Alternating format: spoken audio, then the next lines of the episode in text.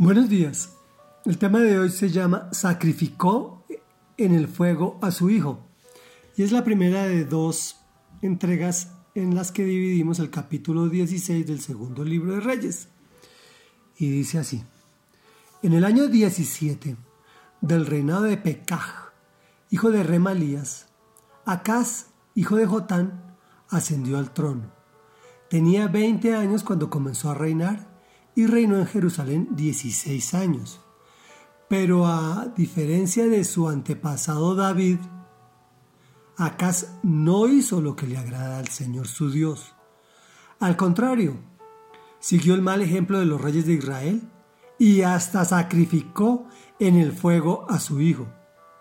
Según las repugnantes ceremonias de las naciones que el Señor había expulsado delante de los israelitas. También ofrecía sacrificios y quemaba incienso en los santuarios paganos, en las colinas y bajo todo árbol frondoso. En cierta ocasión, Resín, rey de Siria, y Pekaj, hijo de Remalías, rey de Israel, marcharon hacia Jerusalén para hacerle guerra a Acaz y sitiaron la ciudad, pero no lograron tomarla. Por aquel tiempo, Resín, rey de Siria, había reconquistado la ciudad de Elat, desalojando a los de Judá que vivían allí. Posteriormente los edomitas se establecieron en Elat y allí se han quedado hasta el día de hoy. Acá se envió entonces mensajeros a Tiglat Pileser, rey de Asiria, con este mensaje: Ya que soy tu servidor y vasallo, Ven y líbrame del poder del rey de Siria y del rey de Israel, que se han puesto en mi contra. Acaz también juntó la plata y el oro que había en el templo del Señor y en el tesoro del palacio real, y se lo envió todo al rey de Asiria como un regalo. El rey de Asiria, accediendo a su petición, lanzó un ataque contra Damasco y conquistó la ciudad. Luego deportó a sus habitantes a Quir y mató a Resín. Reflexión. Acaz tenía 20 años cuando comenzó a reinar en Jerusalén por 16 años. No hizo lo que le agradaba al Señor su Dios. Esta situación, como bien sabemos, acarrea la consecuencia de que se pierde la protección de Dios, por lo cual el rey Resín de Siria, y Pekah, rey de Israel, marchan hacia Jerusalén para hacerle la guerra a Acaz. Sitian la ciudad, pero lo lógico es que ante semejante personaje, estos hubiesen tomado la ciudad. El amor de Dios es desconcertante. Yo los habría exterminado de una.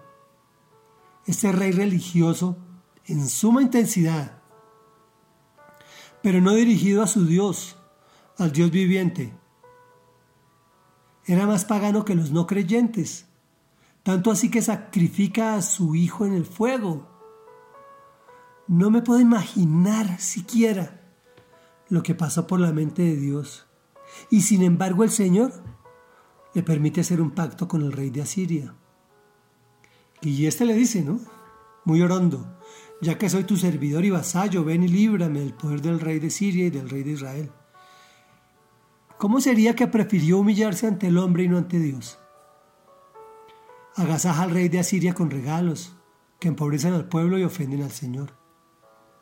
Qué interesante.